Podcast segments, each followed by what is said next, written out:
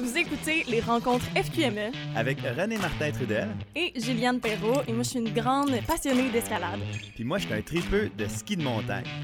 Chacun à notre façon, on veut vous faire rêver. Mais aussi vous faire découvrir ce qui se passe dans votre communauté. Aujourd'hui, je reçois l'alpiniste et grimpeuse expérimentée Nathalie Fortin, qui est notamment reconnue pour ses ascensions incroyables comme celle de l'Everest. Bonjour Nathalie, merci d'être avec nous aujourd'hui. Bonjour Juliane, ça fait vraiment plaisir. Euh, merci pour l'invitation. Ben, ben, ça fait plaisir, merci à toi. Puis je commence en te posant la question à 100 pièces comme on dit, euh, parce que je la pose à toutes mes invités qui viennent ici dans le podcast. Comment est-ce que tu en es venu là, à commencer cette incroyable histoire-là de, de l'escalade, de l'escalade de glace? Comment est-ce que ça a commencé pour toi? Euh, ben écoute, bizarrement, ben, en fait, c'était pas prévu du tout. J'étais euh, dans l'Ouest canadien à visiter une amie et il y a une des journées qu'elle n'était pas disponible. Donc, elle m'a dit, écoute, demain, mon frère s'en va faire de l'escalade. Euh, veux-tu aller avec lui? Alors, c'était vraiment, j'avais des grands yeux, c'était une nouvelle expérience. Euh, l'aventure. Alors, j'ai dit oui tout de suite. Puis, j'ai vraiment, vraiment eu la piqûre.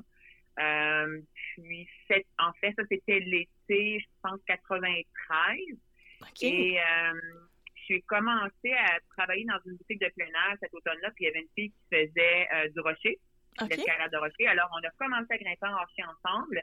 Et tout de suite, l'hiver, là, qui a qui, était, qui a suivi, on a fait euh, un cours euh, d'escalade sur glace à la chute Montmorency. Ah oui, à Québec. fait que tu as commencé dans, à Québec dans les premières années. C'est le fun. Exactement. Avec euh, François-Guy Vierge. Puis, à ce moment-là, il y avait Louis-Julien Roy qui avait une, une école d'escalade. Puis, on louait notre équipement à, à, Louis. Et puis, écoute, euh, si je me souviens bien, j'avais mes bottes de, euh, ski alpin qu'on ah mettait dans notre sac à dos. Ouais, ouais. Alors, euh, on faisait, on faisait de la moulinette, là. On allait au chute Jean Larose, euh, au, à Québec-Cuba. Ouais, on a eu du gros plaisir, là. vraiment, une grosse passion qui est née à ce moment-là. OK. Puis, est-ce qu'au fil, ben là, au fil des années, tu as accumulé tous les genres, les types d'escalade, parce que là, après, tu as fait de l'escalade de glace, mais aussi du, du dry tooling. je sais que c'est moins connu un peu, euh, je dirais, du, du grand public, le dry tooling. Fait que j'aimerais ça que tu nous l'expliques, vu que tu es une des premières euh, invitées qu'on reçoit qui est comme spécialisée en escalade de glace et en dry tooling, finalement. Bien, en fait, euh, écoute, le dry tooling, c'est vraiment l'utilisation des piolets sur le rocher. Euh, et puis, bien souvent, euh, on, à, tort, là, on dit qu'on va, euh, on, on, cote les voix avec un M pour mixte. Oui. Alors que une voix mixte, c'est vraiment, on ça se dit, ça se dit bien, là, c'est mixte. Donc, c'est vraiment de passer de la glace au rocher, du rocher à la glace. donc, dans ce cas-là, on devrait utiliser le mot mixte. On va, on, va coter les voix M4, 5, 6, 7, je pense que maintenant il y a une M15 ou 16. Euh, alors que dry tooling, c'est vraiment quand il n'y a pas euh, il y a pas de mix à faire. OK. Euh, c'est-à-dire que c'est complètement sur le rocher. Donc à ce moment-là, on devrait utiliser pour la cotation, on devrait utiliser le mot D. Pas le mot, mais la lettre D pour dry. Puis le, dry tooling, mais c'est ça, ça se pratique sur rocher, mais ça peut aussi se pratiquer comme à l'intérieur. Soit on voit ça, les des structures artificielles avec des gens qui ont des piolets et tout. Euh, mais en général, ça doit être assez ben, plus difficile, du moins un peu de pratiquer le dry tooling. Euh, sais, on n'a pas justement accès à un mur intérieur au coin de la rue pour se pratiquer. comment est-ce que tu, tu te pratiques sur une base quotidienne euh, à faire du dry tooling? En fait, euh, ben, souvent c'est ça, on va aller à l'extérieur parce que c'est complexe euh, à l'intérieur. Euh, quand je pose la question aux propriétaires euh, de gym d'escalade, puis je leur demande de développer le, dry cooling à l'intérieur sur soit sur des voies ou encore sur la partie de, de bloc. Mm-hmm. ils me répondent à chaque fois que c'est un problème avec les assurances moi, je te dirais que, c'est comme par exemple, la semaine dernière, euh, il y avait, on avait un événement, là, euh, les prix euh, Gaétan Martineau et Nathalie Fortin. J'avais organisé un événement au, chez Vertical Solutions, qui ont un, petit gym de bloc. Puis, Sébastien Colli, qui est propriétaire, avait commandé cinq six paires de piolets différents pour grimper à l'intérieur, spécifiquement avec du caoutchouc. Ouais. Euh, oui, puis on avait mis le mur justement à 30 degrés, puis on pouvait faire des figure four. Euh, c'était, malade. Oh, ouais. Gros c'était vraiment cool. Et ça, c'est quelque chose que j'aimerais apporter dans les gyms. Quand je fais, euh, quand je donne des cliniques euh, de dry tooling, justement, je mentionne aux gens qui participent de, de mettre des, dans les boîtes à idées des gyms, de, de développer euh, le dry tooling dans leur gym. Il y a moyen de faire. Moi, je, je crois que c'est une question de volonté. Plus il va y avoir de demandes, euh, plus la pression va être euh, sur les gyms. Puis, éventuellement, il y, a vraiment quoi faire. C'est quand on regarde mondialement, écoute, si on veut éventuellement avoir une autre Coupe du monde d'escalade de glace, mm-hmm.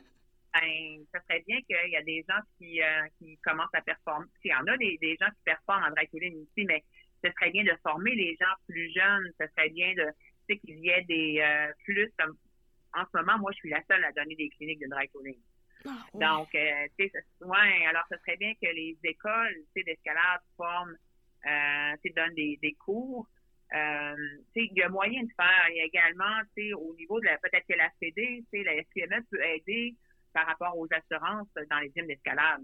Mm-hmm. Euh, quand on pense qu'on on ne parle pas nécessairement. Le, moi, j'avais, moi, au Colorado, j'avais déjà euh, fait euh, du, du dry cooling dans un gym.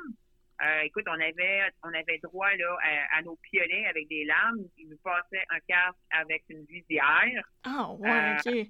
Oui, Tout équipé, là. oui, oui, en premier cordée. Il y avait au plafond, il y avait euh, des euh, comme des billots de bois avec des trous. On pouvait faire c'est comme des traverses au plafond. C'était incroyable c'est comme expérience.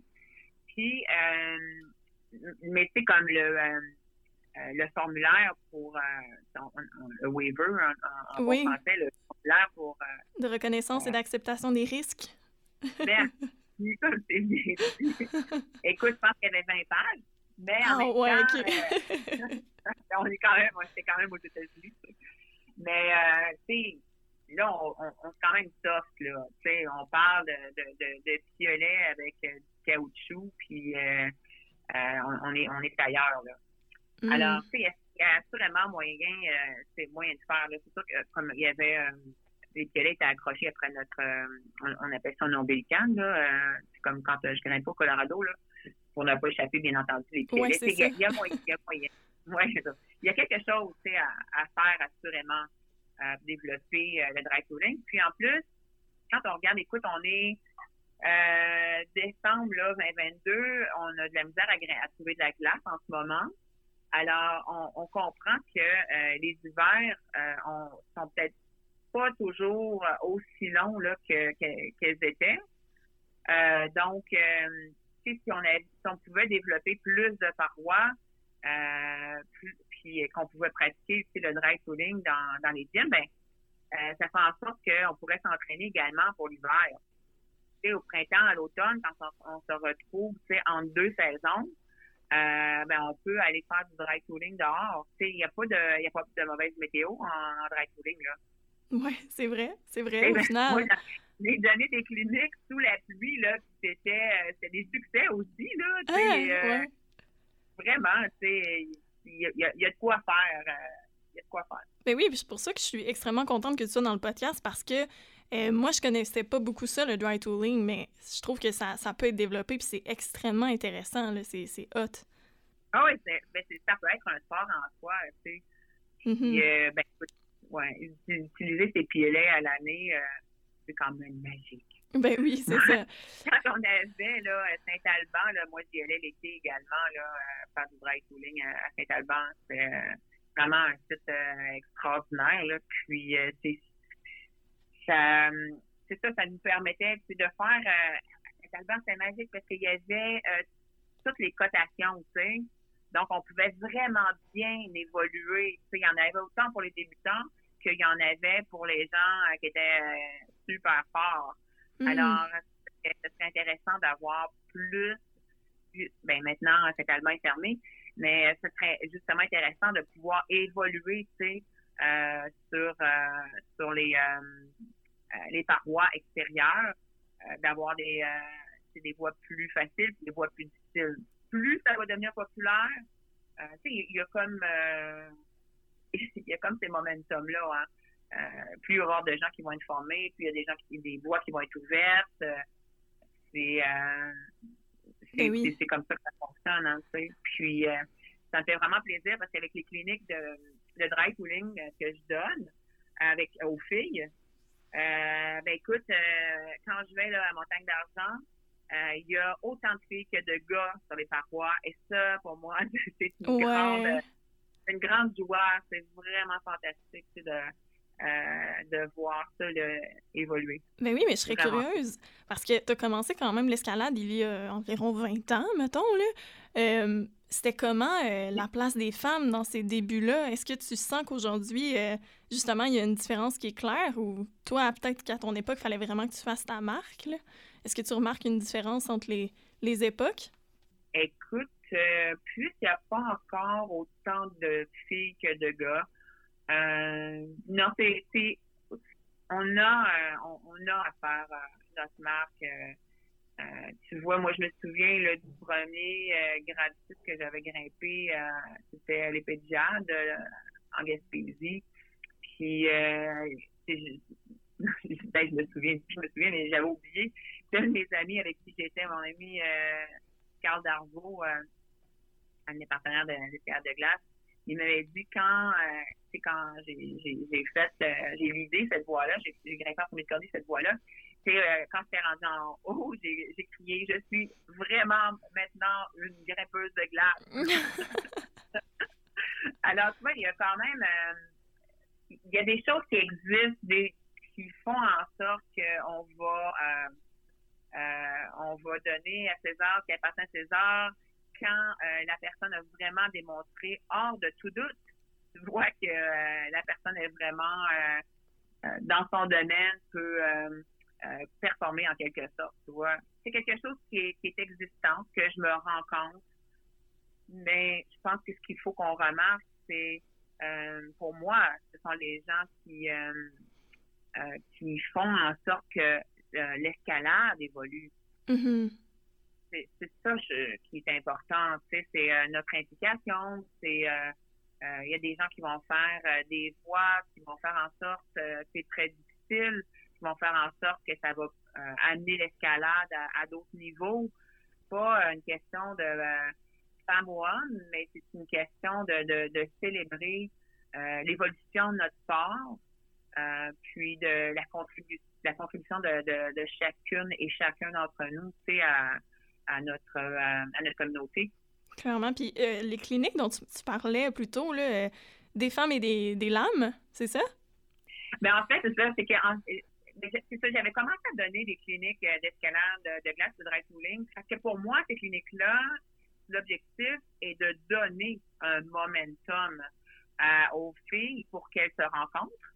Et après ça, que les filles rencontrent des d'autres filles pour se motiver à aller grimper, puis se motiver à former des, euh, des de filles. Puis c'est ça, ça, ça c'est ça qui vient de qui me euh, euh, me motiver également à, continuer à donner ces cliniques-là parce que c'est fantastique là, de voir les cordées de filles, le nombre de filles sur les parois, autant en escalade de glace qu'en dry touring. je le vois et ça, c'est une, une motivation pour moi. Donc, le fait de créer cette page Facebook-là des femmes et des lames, euh, ça donne cette opportunité-là aux filles de rester en, euh, en lien avec euh, les autres filles, puis de créer elles-mêmes des événements pour aller grimper ensemble ou encore de se trouver des partenaires. C'est vraiment pour donner un momentum parce que l'objectif, c'est de donner un momentum puis que les, les filles prennent la balle au bon puis s'en servent pour à bon escient entre elles c'est ce que je trouve intéressant au final, quand on a discuté ensemble les premières fois, tu me disais, euh, quand quelqu'un a les techniques de base, du moins d'escalade de glace, par exemple, mais c'est là qu'on peut commencer à, réaliser des plus grandes montagnes, à penser à faire des plus grosses ascensions. Euh, quel genre de conseil est-ce que tu donnerais à une femme comme moi, par exemple, qui, qui a la volonté, du moins, qui a les techniques un peu, mais c'est difficile de savoir où commencer? Sais, comment est-ce qu'on peut commencer à se diriger vers l'alpinisme en ayant des techniques de base, par exemple, d'escalade de glace? En fait, moi, je dis, euh, toujours dans mes conférences, euh, d'aller faire ses classes. Hmm. Euh, si tu veux avoir du plaisir, puis euh, si tu veux bien gérer le risque dans ta vie, eh bien, avant d'aller faire l'Everest ou tout autre 8000 mètres, là, alors tu dois savoir comment ton corps réagit à l'altitude. Hmm. Donc, euh, c'est d'aller faire, euh, il y a plein de beaux 4000 mètres dans l'Ouest canadien, euh, des 6000 mètres, il y en a en Amérique du Sud, euh, les 7000 mètres, il y en a, il y en, il y en a, il y en a pas beaucoup, mais il y en a, il y en a un notamment qui est bien populaire, c'est en Amérique du Sud, en Argentine, la Concagua. Il y a la Madablam au Népal. ça, c'est deux 7000 mètres aussi que j'ai fait. Euh, donc, c'est vraiment d'apprendre à gérer euh, comment notre corps va, va réagir. Puis également, euh, les expériences se cumulent et font en sorte que tu te prépares psychologiquement à ce qui s'en vient de plus gros. Ça, ça fait une très grande différence. Je te donnerais pour moi le meilleur exemple, c'est quand j'étais au Pérou en l'an 2000. Non, c'était non, c'était à la Concagua. La première fois que j'étais à la Concagua, euh, c'était, je pense, en 2004. J'étais en, solo. Et puis, euh, j'ai, euh, j'avais des problèmes urinaires très importants. J'avais pas les bonnes, les bons antibiotiques. Puis, finalement, c'est comme j'ai réussi à voir, j'ai rencontré un médecin, euh, écoute, sur la montagne, super ah, ouais, ouais. puis euh, j'ai réussi à avoir d'autres antibiotiques. OK. Euh, puis donc je suis descendue au camp de base, c'est pour prendre un peu d'effort, pour me reposer de mes efforts, puis reprendre mes énergies. Et mais en remontant, écoute, je suis arrêtée peut-être à 6400 mètres. La Concagua est aux alentours de 7000. Puis, euh, écoute, mon corps a complètement arrêté de fonctionner. Je, hmm. je comprends que je n'avais plus cette énergie-là de continuer, que je devais retourner à ma tente aux alentours de 6000 mètres, et puis que je devais y dormir, euh, que je devais le lendemain, euh, c'est comme euh, plier, euh, plier bagage, tu sais, et retourner au camp de base. Alors ça, ça fut vraiment un, un, un moment puis euh, c'est ça que je dis tout le temps, il n'y a pas d'échec, il n'y a que euh, des expériences. Euh, parce que cette expérience-là m'a permis, tu vois, comme quand j'étais au K2, ben autant c'est comme quand j'étais à l'Everest, j'étais souvent toute seule sur la montagne. Au K2, j'étais toute seule sur la montagne, je m'en allais au camp 1. Puis, écoute, il y avait neigé pendant 10 jours. donc, il y avait énormément de neige. Et puis, je faisais deux pas par l'avant. Euh, et j'en descendais d'un. Quand c'était hmm. pas deux vers l'avant et deux vers l'arrière, c'était des conditions extrêmement difficiles. Puis à chaque fois, je me disais ah ben ça va, ça, ça a été très long là. Euh, et je me disais ah ben écoute ça va. Si je, je ne euh, je ne revis pas ce que j'ai vécu quand mon corps a arrêté, tu sais, à, la Concagua. Donc tout va bien. Hmm. Donc tu, tu construis ton psychologique, tu construis tes connaissances qui fait en sorte que tu es, bien. Tu moi, je suis bien en montagne. Euh, c'est là que j'ai le goût de me retrouver, euh, pas pour cocher des sommets, mais pour euh, parce que c'est là que je suis heureuse, tu comprends? Mm. alors que malheureusement, il y en a qui c'est c'est pour les mauvaises raisons là qu'ils le font. des fois, je suis un peu je suis un peu frustrée parce que c'est vraiment c'est le nerf de la guerre, Juliane, tu sais, dans dans la piniste, c'est c'est vraiment l'argent. Oui, le financement, eh oui. C'est le financement, tu sais. Puis, euh, c'est sûr que j'aspire à faire connaître la montagne plus, euh, notamment pour que ce soit plus facile, tu sais, pour euh, les filles d'avoir des, des commandites. Mais c'est complexe. C'est complexe au Québec. C'est pas, c'est pas beaucoup, tu sais, de, énormément de sous, là. Non, c'est ça. Clairement, ça, ben, fait partie du défi aussi, là, que de se rendre à la montagne, tout simplement. Ben, totalement. Tu sais, je veux dire, euh, tu sais, comme l'Everest, écoute, c'est 50 000 euh, Si j'avais pas été commandité, j'aurais jamais pu aller. Euh, euh, j'aurais jamais pu, comme réaliser ce, ce rêve-là. Mais non, c'est ça. Puis justement, le, tu sais, on, tu sais, tes commandites et tout. Euh, si je me trompe pas, tu as une partie de tes commandites de, la clinique qui te suivait. Parce que là, si on, revient un peu en arrière, tu as eu des gros problèmes de santé à ton dos surtout, puis tu avais de la misère même à te déplacer avant de faire l'Everest. Euh, ben, peux-tu nous parler de cette période-là? Parce que justement, quelqu'un qui est cloué un peu au lit pendant plusieurs mois ou qui a de la misère à se lever le matin, puis après, cette personne-là fait l'Everest.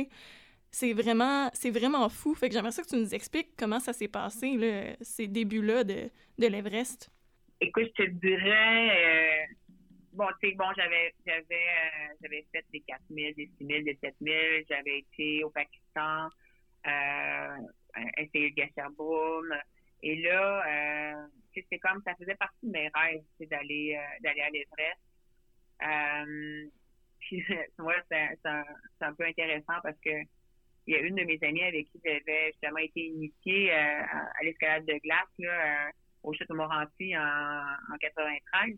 Euh, écoute, elle me disait que je lui avais mentionné, j'avais posé la question, Geneviève, est-ce que tu vas venir avec moi à, à l'Everest? Alors, c'était un rêve là, qui, qui, qui, faisait partie de moi depuis longtemps. mais tu sais, ce rêve-là, à un moment donné, a été, euh, a été vraiment mis de côté parce que, écoute, du jour au lendemain, j'ai commencé à avoir des problèmes de dos. Je suis partie courir. Euh, comme je, je, le faisais, je le fais depuis toujours. Et puis, cette journée-là, j'ai, euh, j'ai vraiment senti quelque chose dans le bas de mon dos, très, comme bizarre, très bizarre. Donc, tu euh, j'ai, je suis arrêté de courir, là, peut-être 15 minutes plus tard en me disant que c'était comme, c'est comme, c'était anormal. Puis cette fin de semaine-là, cette semaine qui suivait, je suis partie à Kamouraska, grimper. Euh, super journée euh, d'escalade de rocher. Puis le soir, euh, après notre journée, euh, écoute, j'étais incapable de m'asseoir à, la table euh, de pique-nique pour manger. J'avais trop mal au dos. heureusement, il y a mon amie Julie, kinésiologue, qui était là, puis qui m'a donné des exercices, des exercices d'étirement, puis j'ai finalement pu m'asseoir. Mais mm-hmm. plus, par contre, le début là d'une de, de longs euh, rendez-vous chez différents euh, spécialistes pour essayer, essayer, de trouver une, une, solution à mon dos. parce que j'ai commencé avec des, spécialistes avec lesquels j'étais habituée, là, qui m'ont qui m'avaient déjà sauvé des voyages d'escalade, Pyro de savon, physio de savon et compagnie. Mais à un moment donné, j'avais plus les journées avançaient, plus les semaines avançaient, pire euh, devenait mon problème. ça se détériorait, mon problème de dos. Parce que là, j'essayais plein de... Euh, de traitements, finalement, là? Oui, exactement.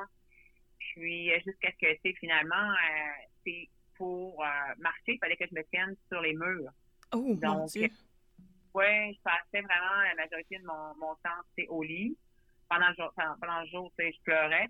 Puis, le soir, euh, dans mes euh, avant de m'endormir, euh, je me visualisais sur la crête sommitale de l'Everest. Euh, le mot visualisation, je te dirais, à ce moment-là, je le, le connaissais pas.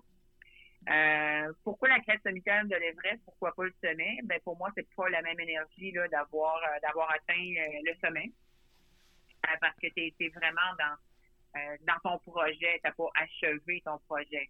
Donc, puis je portais un, ces gros One Piece euh, euh, qu'on a besoin là, en duvet là, pour, euh, pour les, les températures extrêmes. Donc, le mien était rouge parce que c'est ma couleur. puis, entre-temps, ben, c'est pendant que je vivais ça, dans ces difficultés-là, écoute, les, les, assurances m'ont obligé de retourner au travail, d'essayer. Puis, il fallait que je sois là, c'est comme deux jours, deux, trois jours, deux, trois avant-midi deux, trois demi-journées euh, par euh, semaine. Et puis, euh, c'était c'était extrêmement difficile pour moi juste de sortir de ma voiture. Alors, t'imagines que travailler, ben, il fallait que je travaille debout. C'était, c'est complexe, la situation. Et ce qui m'aura amené, c'est comme c'est le, côté positif à ça, c'est qu'il y a, un, collègue de travail qui m'a amené une découpure de journal qui parlait de la décompression neurovertébrale. Euh, et puis, écoute, j'avais aucune idée, lui non plus, là, qu'est-ce qu'était, euh, qu'est-ce qu'il en était. Mais il dit, écoute, j'ai aucune idée, mais Nathalie, j'ai pensé à toi quand j'ai vu ça. Donc, voilà. Écoute, j'ai, euh, donc, je me suis dit, ça va fonctionner pour moi. J'ai tout essayé, là, ça va fonctionner. Et puis, j'ai rejoint les cliniques zéro gravité. J'ai eu, euh, écoute, euh, une trentaine de traitements de décompression neurovertébrale. Puis deux semaines après, en fait, euh, j'ai commencé à grimper là, en premier de cordée. Ah ouais, ok. Ouais, c'était ouais, Ça a été miraculeux, là, finalement. Oui, vraiment. Alors, c'était vraiment, écoute, c'était de la magie, là. C'était, quand on est sportif, puis qu'on est cloué au lit comme ça, qu'on n'a pas de solution surtout tu casses un bras, euh, tu sais que dans, dans, une couple de semaines, tu sais que tu devrais récupérer 100% ou comme euh, pas loin, mais quand tu as des problèmes de dos puis que tu ne trouves pas de solution puis que euh, c'est extrêmement, extrêmement difficile psychologiquement.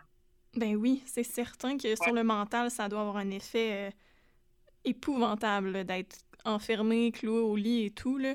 Finalement, mais tu l'as eu, là, ton, ton manteau rouge que tu visualisais tant? Ben, c'est ça. Écoute, euh, quand tu euh, arrivé du temps, euh, j'ai vu sur Facebook quelqu'un qui organisait l'expédition, une expédition à l'Everest, qui était allé déjà du côté népalais, du côté tibétain.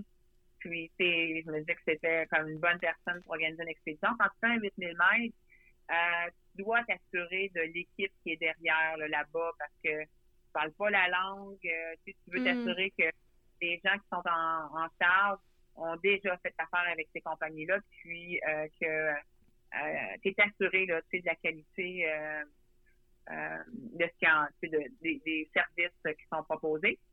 Donc, j'ai écrit à, la personne, puis là, je demandais, c'est quoi le coût, ça, ça, consiste à quoi, puis donc, j'ai, me suis dit, il faut que ça marche, là. Donc, j'ai envoyé un courriel au, au euh, clinique euh, zéro gravité qui euh, m'avait sorti de mon lit. Puis je leur ai dit, écoutez, je suis en grande forme, j'ai trouvé une bonne compagnie pour aller à l'Everest. Est-ce que vous me commanditeriez? Alors, fait que là, ils m'ont demandé, ils m'ont renvoyé, retourné un courriel, ils m'ont dit, OK, ça coûte combien, quels sont les détails?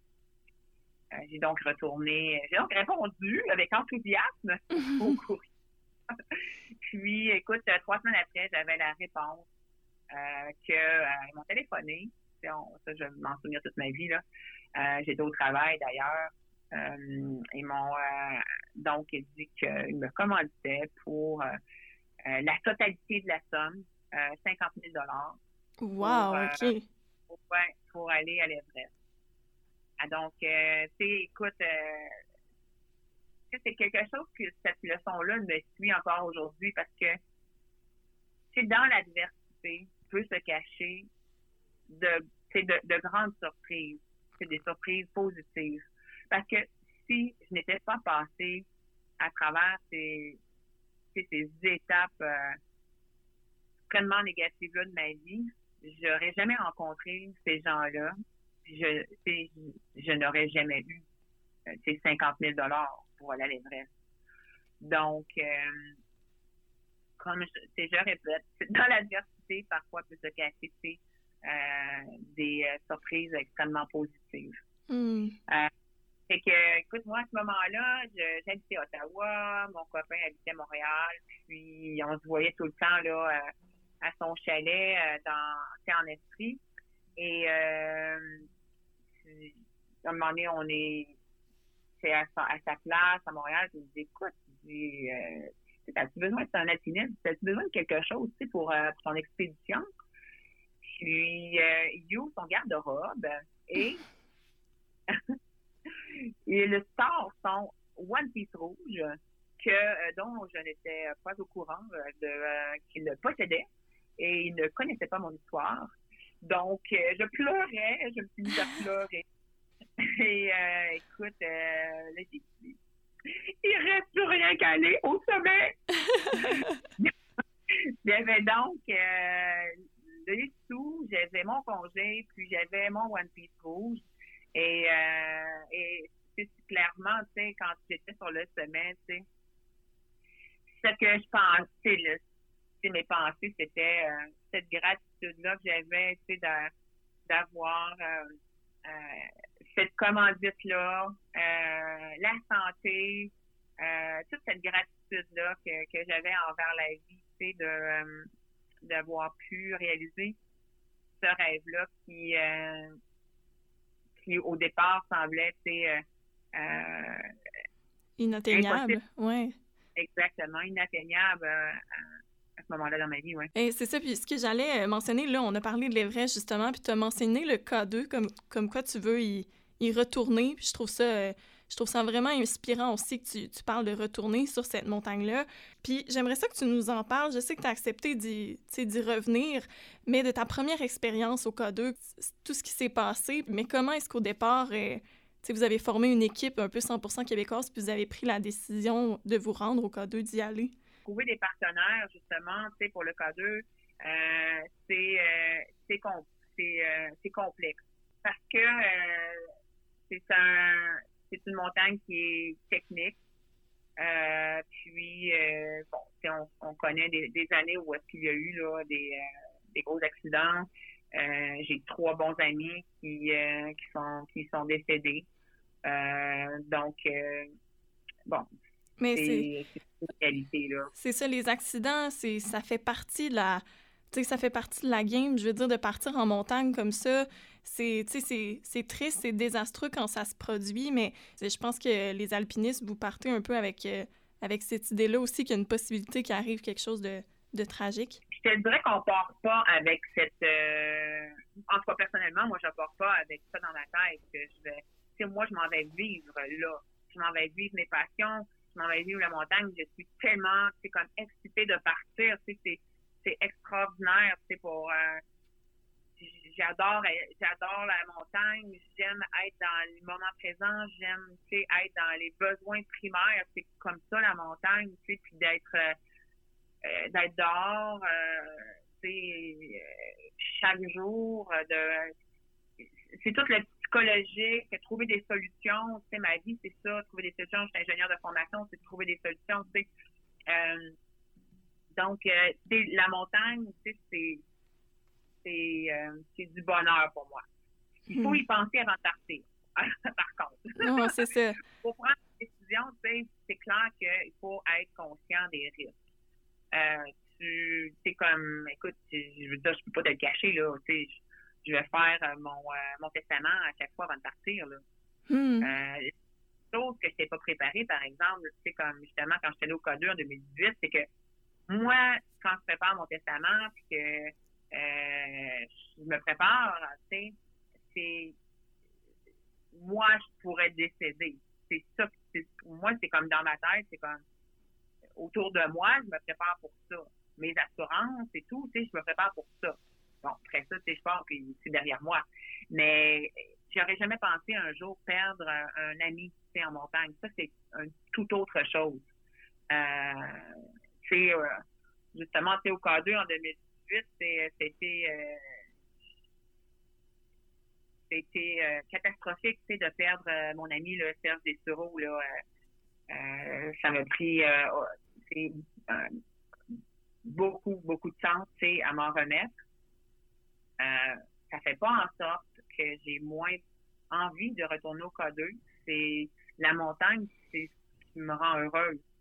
Euh, c'est clairement, c'est ça qu'il faut se repositionner quand on vit des événements, peu importe les événements difficiles qu'on vit dans la vie, il faut se repositionner par rapport à, à, ce qui nous rend heureux, à ce que euh, pourquoi on fait les choses. c'est super important. Euh, à chaque fois que je pars pour une montagne, pour un projet, je me dis, il faut que ça soit honorable. Quelles sont les raisons pour lesquelles je, je fais euh, tel, tel, tel euh, événement, tel, tel projet? Ça, c'est, la chose pour moi, c'est comme qui est le plus important. Puis, euh, effectivement, j'ai envie de retourner, euh, retourner au K2, revivre le K2. Serge, je sais qu'il va être avec moi. Puis, il y a, euh, j'ai toujours voulu aller au K2. J'aime les montagnes techniques. C'est, mais ça, ce n'est pas, ce n'est pas simple le K2 versus, par exemple, l'Everest. L'Everest, il y a vraiment beaucoup d'espace de temps. Euh, il y en a pour tout le monde de l'espace. Au K2, c'est extrêmement euh, restreint. Quand j'étais là en 2018, euh, je suis redescendue après l'accident de Serge. Il y avait des gens qui avaient dormi dans ma tente. Il y avait des choses, quand je suis redescendue au camp 1, il y avait des choses dans ma tente qui m'appartenaient pas. Il y a des choses qui ont été volées qui m'appartenaient. Donc, il y avait des gens qui avaient dormi dans ma tente. Euh, c'est pas, pas simple, le cas 2, là, de, parce qu'il y a quand même plus de monde qu'il y a d'espace de tente, là. C'est, c'est, c'est fou, là. Hmm.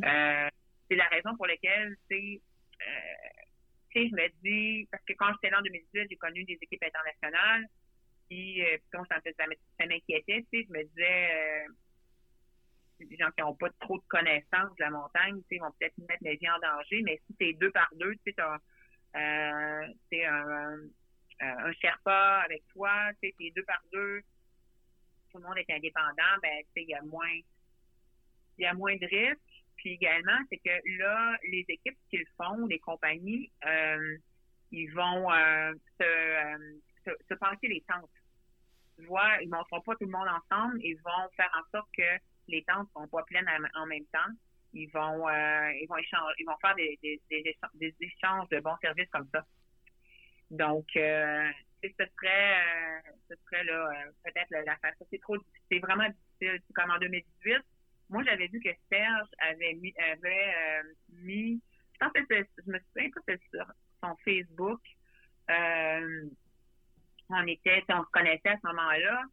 Euh, puis là, j'ai vu qu'il euh, qu'il faisait une équipe, il formait une équipe québécoise. Puis là, je lui ai écrit. On, a, on, a, on s'est rencontrés, on a discuté de la façon dont on voyait éthiquement euh, la montagne, on voyait les, euh, les, choses, puis on s'est vraiment bien entendu là-dessus, puis on s'est dit, OK, let's go. Euh, euh, on va rencontrer tout le monde, puis donc on, a formé finalement avec Maurice Beauséjour, Serge Dessereau et moi. on a fait, on a formé une équipe québécoise.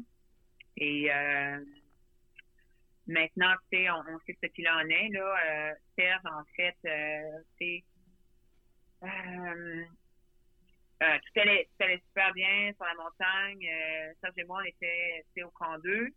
Euh, Maurice, lui, avait, comme pour euh, venir au camp 2, il avait, il avait oublié ses mitaines dans son sac. C'est qu'on, il avait pas ses mitaines avec lui. Donc, euh, est retourné, il est retourné au camp 1.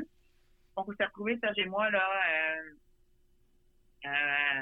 au camp 2 c'était une place assez spéciale pour notre tente, là, dans une pente à peu près à 40, 40 degrés. Là. On n'avait pas dormi beaucoup cette nuit-là. Euh, puis, euh, écoute, euh, je, on ne saura jamais vraiment ce qui s'est passé. moi, j'étais en train de... Là, j'étais prêt. Moi, j'étais en train de mettre mes bottes qui étaient gelées. Là. Je portais avec mon piolet pour mettre mes bottes oh, ouais. Puis euh, je dis à Serge, je dis écoute, euh, écoute, t'es prêt, tu, peux y aller, là. Euh, tu vas attendre, tu peux, tu peux y aller, c'est comme tu veux, là. Fait que c'est parti. Puis moi, je suis partie peut-être là une demi-heure après lui. Puis écoute, je suis arrivée sur une corde qui était qui était coupée. c'est comme qui allait finalement faire le tour de mon 8 parce qu'on on descend pas avec avec des ATC ou c'est des faut pas avoir beaucoup faut pas mettre beaucoup de tension sur les cordes là, en montagne comme ça parce que les cordes sont supposées d'être fixes en haut et en bas. Donc c'était complètement anormal que cette, cette corde-là soit pas fixée. OK. Mais heureusement, c'est moi j'étais euh, j'étais baquée là, sur la corde à côté. Fait que euh, ça qu'il y a quelqu'un qui a pas fait son travail, c'est pas pas normal que cette corde-là n'était pas fixée là. Donc, euh, tu sais, je me suis demandé, j'espère qu'il n'est pas ton, j'espère que ça, j'ai pas passé ici, là, tu sais. Mm. Euh, et puis, euh, écoute, cette corde-là, il y avait comme un tourbillon au bout, là, comme si j'ai refait un nœud. Moi, ça a quand même, ça a, ça a quasiment passé à travers mon vide. C'est que j'ai, euh, mais vu que j'étais battée, c'était correct, tu sais, je tombée d'une coupe de mètres, là, mais euh, au moins, je ne serais pas tombée jusqu'en bas. J'ai refait un nœud sur euh, cette corde-là, puis euh, je suis descendue, je suis descendue puis euh, j'ai rencontré là Sophie Lavaux, là, qui, qui est une Suisse qui fait toutes les, qui fait les, les 14 000 mètres. Puis là, elle m'a annoncé à, à, la radio que Serge était tombé. Hmm. Mais là, moi, je voulais pas le croire. Puis là, je voyais Maurice un petit peu plus bas. Là, je, trouvais ça normal que lui monte. Puis, euh, alors, euh, écoute, euh, moi, j'ai dit à Maurice, j'ai dit, c'est pas possible parce qu'il y a tellement de neige, tu peux pas croire à ça, là. Tellement de neige que il ne doit pas avoir eu d'impact. On, va le retrouver plus bas. Donc, c'est ça, c'est qu'on est descendu. Puis, au camp de avancé, il y avait des gens, des, il y déjà des gens là, qui avaient recouvert, là, qui avaient déjà recouvert Serge. Alors, pour moi, écoute, je me voyais pas, là, je me voyais pas du tout euh, refaire la montagne. Euh, moi, là, mon, euh, mon objectif avait déjà changé. Là. Moi, j'allais ramener à sa famille. C'était ça, euh, c'était rendu ça mon objectif. Là. Euh, c'était c'était vraiment, vraiment dramatique là, comme, comme événement. Là. C'est c'est un deuil de ton ami, puis c'est également, c'est un choc au final. Hein? un choc traumatique, ce qu'on appelle un post-traumatique là, par la suite. Là, euh, donc, euh, c'est pas, pas ça qu'on veut vivre en montagne. En montagne, on s'en va euh, vivre nos passions, vivre nos rêves, là, avoir du bonheur. Là. Mmh, mais oui, puis les, les amitiés que vous faites en montagne, ils doivent être particulières aussi, ils doivent être encore plus fortes? C'est vraiment définitivement, c'est Juliane, on peut comprendre. C'est même nos amis l'escalade, tu, tu, partages les dangers, tu partages euh, les euh, euh, tu mets ta vie entre les mains des gens là. ben, je parle plus en escalade, c'est quand quelqu'un t'assure et tout là. Mais tu sais, en montagne, nous autres au camp de base, on, parlait de nos vies. On était, on est trois là, on n'était pas des, des, des, gens qui jouent aux cartes là. C'est toutes les histoires de, de Serge, là, euh, autant, c'est parce que lui était pompier, tu sais, euh, c'est euh, quelque chose, là, les carrières comme pompier, là, c'est les drames qu'ils vivent, là, c'est quelque chose. Ça me parlait de ses partenaires également, c'est ses collègues ses amis, sa famille. On devient, on devient extrêmement proche parce que on, est, on est complètement, c'est ouvert, complètement soi-même. On est dans, euh, euh, dans euh, les vraies affaires, tu sais, les vraies affaires de la vie. puis j'ai, j'ai vraiment appris à connaître Serge là. Tu sais, c'était, c'était, c'était quelque chose, tu sais, vraiment. Puis c'était intéressant, là. C'était du bonheur quand même d'entendre euh, les mêmes personnes dont il me parlait au camp de base du K2 euh, me, me parler, de me raconter les mêmes histoires que Serge m'avait racontées. Mm. Euh, ça m'a ça m'a rempli d'un petit peu de bonheur, ce moment-là. Mm. Mais, en tout cas, merci d'être revenu sur ça c'est incroyable, tu sais, que tu encore cette envie-là de retourner sur des montagnes. Je trouve ça, à mes yeux, c'est spectaculaire. Fait que c'est pour ça que je trouvais ça important qu'on l'aborde. Ben, je crois que c'est, on, est, c'est, les, euh, ces euh, passions-là, tu sais, c'est bien souvent littéral, tu sais. Puis, je crois que c'est, euh, une des choses qui est importante quand on part en, quand, ben, quand on, fait de l'escalade, quand on, part en montagne, on fait de la l'alpinisme, c'est vraiment de la gestion de risque. Tu sais, c'est super important la gestion de risque. Donc, de connaître l'histoire des gens, qu'est-ce qui est arrivé, c'est ça qu'on ne saura jamais. Je ne sais pas là, si Serge est tombé sur cette, sur cette corde-là. Mais il faut être vigilant, tu sais, à tout point de vue. Puis, euh, il faut euh, lire sur les histoires euh, de, de, ce qui est arrivé, des accidents sur les montagnes, où est-ce qu'on s'en va. il faut parler à des gens qui sont allés sur les projets qu'on on, vise. Peut-être pas pour nous, c'est après avoir fait ces lectures-là, parler à des gens. c'est important de faire un, certain bilan, tu sais, avant de partir. Euh, donc, pour moi, c'est dans ce cadre-là, rendre honneur à mon ami Serge, qui était une personne extraordinaire. Euh, parce que moi, s'il m'est arrivé la même chose, euh, je voudrais que mon ami Serge, c'est comme il porte, il porte ma voix également. Mm-hmm. ne pas parler de, d'une personne, de parler de ce qui est arrivé pour moi, c'est la façon dont je le vois, euh, c'est ça, c'est de euh, c'est comme si c'est rien arrivé. Non, c'est pas c'est pas c'est pas le cas. Puis euh, gérer le risque par rapport aux accidents qui arrivent dans le monde de la montagne, ben c'est important. On veut on veut on, veut bâtir là-dessus, tu sais. Hmm. Donc il, faut par rapport à tous les projets qu'on a, il faut faire faire nos classes avant de c'est quand même incroyable. C'est pas tout le monde qui aurait tourné, euh, je dirais, les embûches de la vie en, en, en genre de leçon ou peu importe. je trouve que tu as une belle vision. Euh. non, c'est comme, je pense que c'est à travers, euh, à travers toutes ces années-là, toute c'est l'inspiration du monde, de notre communauté. c'est c'est plein, c'est plein de, de, de, grands événements à chaque fois qu'on va grimper encore en cette semaine, c'est en escalade de glace, j'ai rencontré des amis, tu sais, mon partenaire avec lequel je grimpe pas souvent, Pierre Cornelier, c'est magique d'avoir une journée ensemble. Euh, c'est du grand bonheur, euh, c'est la raison pour laquelle, sais, on, on, pratique ces, euh, ces sports-là.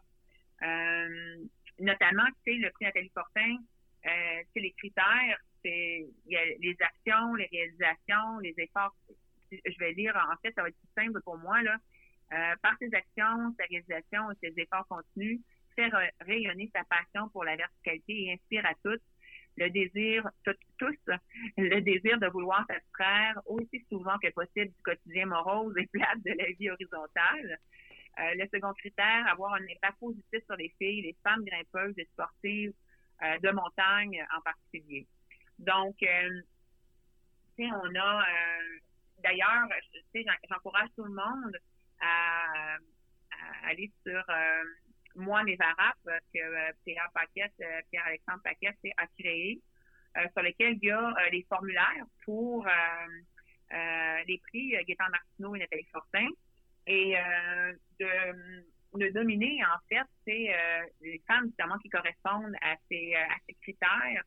Puis on donne un, de faire justement briller euh, le, monde de l'escalade, de la montagne à travers euh, ces femmes-là, ces hommes-là, de célébrer notre, euh, notre communauté parce que c'est rare quand même ces événements-là où est-ce qu'on on est tous rassemblés, les gens d'escalade de rocher, de glace, de blocs, de dry tooling, de montagne, tu sais. Il y a, c'est beau là comme comme événement, tu sais, on célébrait justement cette, cette communauté-là la, semaine dernière. Donc, euh, euh, c'est toute euh, cette belle énergie-là. ben oui, puis là, en tout cas, on le sait, si on connaît une femme ou un homme inspirant, ben on sait quoi faire, finalement. exactement. Lire un peu le formulaire, sur, formulaire sur Moi, mes varapes. Puis, on, va, on va célébrer là, les, les nominés de 2022 en 2023. Bon, ben c'est parfait. Puis je pose une dernière question là, à tous les invités ou la plupart qui viennent dans le podcast. À tes yeux, euh, qu'est-ce que ça représente, la FQME? Ben, écoute, la FQME, euh, c'est extrêmement important qu'elle existe. Euh, si ce n'est pas que, c'est comme au départ, on a besoin des sites fédérés pour que les propriétaires terriens, connaissant la loi que nous avons au Québec, ils sont responsables si jamais quelqu'un se blesse sur leur terre, de venir leur offrir des assurances leur permettre d'avoir, euh, de dormir euh, euh, en paix, ben, ça, c'est une chose extrêmement, extrêmement importante, c'est de travailler pour l'ouverture des sites et la, que ça continue d'être d'être d'être ouvert parce que malheureusement, certains sites ont fermé. donc, que les gens comprennent la, nécessité de la FED, la nécessité d'avoir un comportement euh, qui est euh, acceptable sur les sur les sites d'escalade. Tout le monde ne connaît pas euh, la FED, donc c'est à, à, nous tous de de je te dirais là si on voit des des comportements des gens qui, qui n'agissent pas de façon responsable sur les, les sites, euh, de faire connaître les FQME à ces gens-là, les raisons pour lesquelles on a euh, cette, euh, cette fédération-là qui, euh, nous soutient. également, écoute, si on veut développer nos sites, beaucoup j'ai d'ailleurs suivi mon cours d'ouvreur expert cette année. si on veut que nos sites se développent, qu'ils continuent de se développer et de nouveau se développent, eh bien, la FED est là pour procurer des plaquettes à bien des ouvreurs. Euh, donc, euh, ben, puis on espère que la FED va retourner au prix qu'ils euh, avaient l'habitude de décerner, là, genre, euh, je me souviens de celui de Claude Lavallée, de, de Yves Laforêt, là, c'est cette implication-là de faire briller notre communauté aussi, c'est important. donc, puis, c'est comme je, je, je suis moniteur premier de cordée, donc, c'est la CD super importante dans les formations. Euh, sont, on, a, on a besoin euh, de la SUME pour de l'escalade et peut-être encore plus le dry tooling. et puis la montagne, c'est parce que peut-être que la CD pourrait aider les écoles d'escalade pour les assurances, euh, puis le développement du dry sur, euh, sur les sites. Euh, il y a moyen que tout le monde cohabite. On le voit avec le, les gens de bloc, les gens d'escalade de rocher, les endroits où est-ce qu'on pratique le dry tooling. Donc, il y a moyen de, de, de, de, faire en sorte qu'on cohabite bien sur, sur tous nos sites au Québec. Ben, merci beaucoup, Nathalie, d'avoir été avec nous. Mais ça me fait plaisir. Euh, mais là, je pense que j'ai plus de secrets pour personne. Là. hey, si t'aimes ce que t'entends, la meilleure façon d'encourager la Fédé, c'est en prenant ton adhésion directement sur notre site. Non seulement ton adhésion est précieuse si tu te pètes la gueule en ski ou en escalade, mais en plus, ben, elle permet de subvenir aux besoins de notre communauté, ouvrir, entretenir nos sites puis faire grandir le sport. Merci!